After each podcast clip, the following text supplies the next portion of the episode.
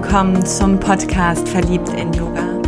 Dein Podcast für ein Leben auf und neben der Yogamatte. Mit mir, Andrea, Coach und Yogalehrerin aus Köln.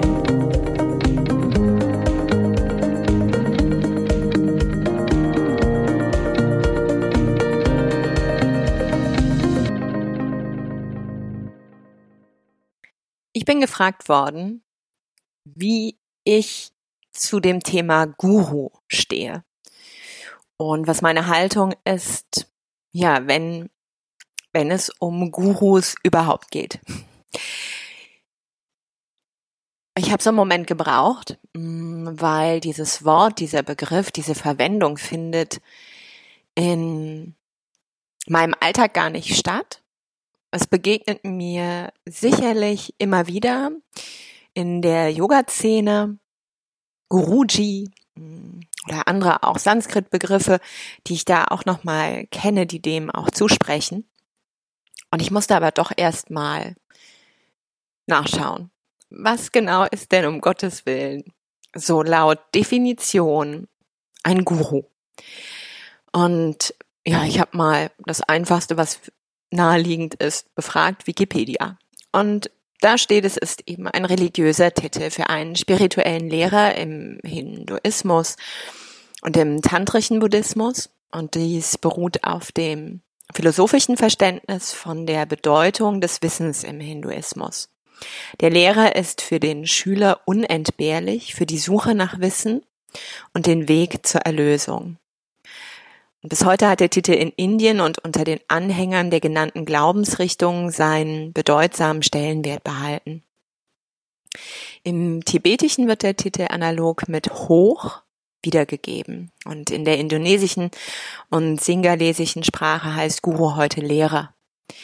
Neben den rein spirituellen Führern bezeichnet man auch jene als Guru, die Künste wie Gesang und Tanz unterrichten da diesen noch heute sehr starke religiöse Bedeutung zukommt. Im westlichen Sprachgebrauch wird Guru eher auch abwertend oder spöttisch bezeichnet für Menschen, die durch religiöse, philosophische Aussagen Anhänger um sich scharen. Im weiteren Sinne auch für Fachleute mit überdurchschnittlichem Wissen und langer Erfahrung und gegebenenfalls auch charismatischer Ausstrahlung. Soweit bis hierhin die Definition.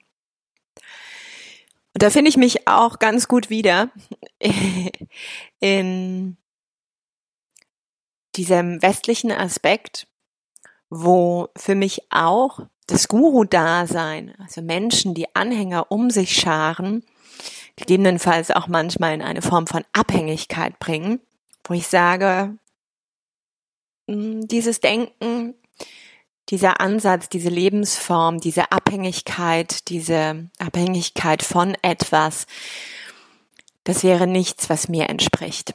Wo ich aber sehr dem Begriff die Hand reiche, ist dem Lehreraspekt und auch diesem Aspekt, der hier gar nicht benannt wird, der für mich aber eben auch ein Guru, ein Lehrer, eine inspirierende Persönlichkeit ausmacht, nämlich eine Person mit Inspiration, mit Wissen, was Ausstrahlung hat, mit Erfahrungen, die etwas in mir zum Leuchten bringen, mein Herz bewegt.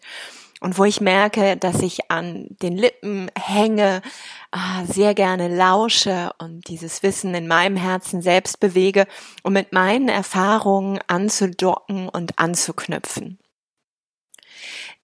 Ich glaube, wenn ich das Rad ein bisschen zurückdrehe, und dich mitnehme in mein jüngeres Ich, dann hatte ich immer wieder Gurus, eher in Form von Vorbildern, die mich durchaus auch in eine gewisse Abhängigkeit gebracht haben. Gerade so als pubertierendes Mädchen, wo ich auch so strahlend, auch so schillernd, auch so kraftvoll, auch so hübsch, auch so schön angezogen und, und, und sein wollte. Und heute, glaube ich, wird man Influencer dazu sagen. so wirklich versucht hat, dieses nachzuahmen, diesem nachzustreben, in dieser Nähe zu sein, um das Gefühl zu haben, wenn ich dort bin, dann strahlt auch dieses Licht auf mich ab und, und, und. Und das war eine Zeit, wo ich in meiner Persönlichkeit noch gar keine Festigkeit hatte, noch gar nicht wusste, wer ich bin und B auch mh, mm, in diesem, in diesem Suchen, in dieser Abhängigkeit, meinem Mangeldenken, meinem Mangeldasein unglaublich viel Raum gegeben habe. Und das heißt, ich habe, und das auch noch lange Zeit danach, und heute leider immer auch noch mal wieder äh, Menschen erhöht und mich quasi dadurch erniedrigt, auf eine niedrigere Stufe gestellt und nach oben geschaut, sie angehimmelt, angefeuert, angerufen. Weil etwas in mir auch diesem, dieser Spur von Neid und haben wollen gefolgt ist.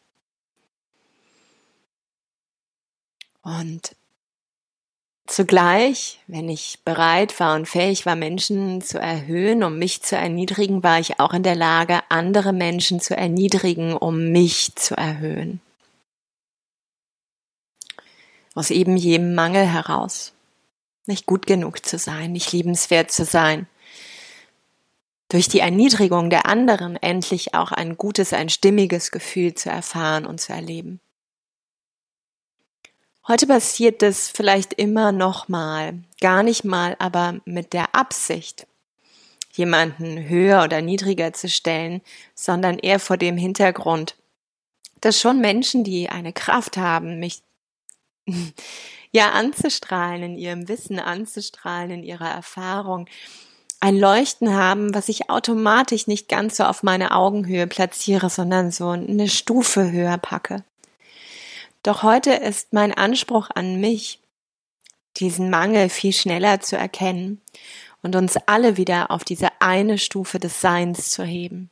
Als Mensch unter Menschen, wo wir nicht hintereinander stehen und uns in den Rücken fallen können, sondern in einem großen Kreis mit allen Menschen, also einem riesengroßen Kreis um diese Erde herum, so ist meine Vorstellung in meinen Träumen, wir uns an den Händen halten und der ein oder andere schon mal aufgrund seines Lebensplans, aufgrund seiner Seelenarchitektur hier und da etwas hat, was mich anzieht und wo ich dann gerne so in seiner Nähe bin, um zu lauschen, um zu hören um mich inspirieren, beflügeln zu lassen und diese Inspiration wieder zurückzunehmen in mein Feld, in meinen Alltag, in meine Lebensenergie.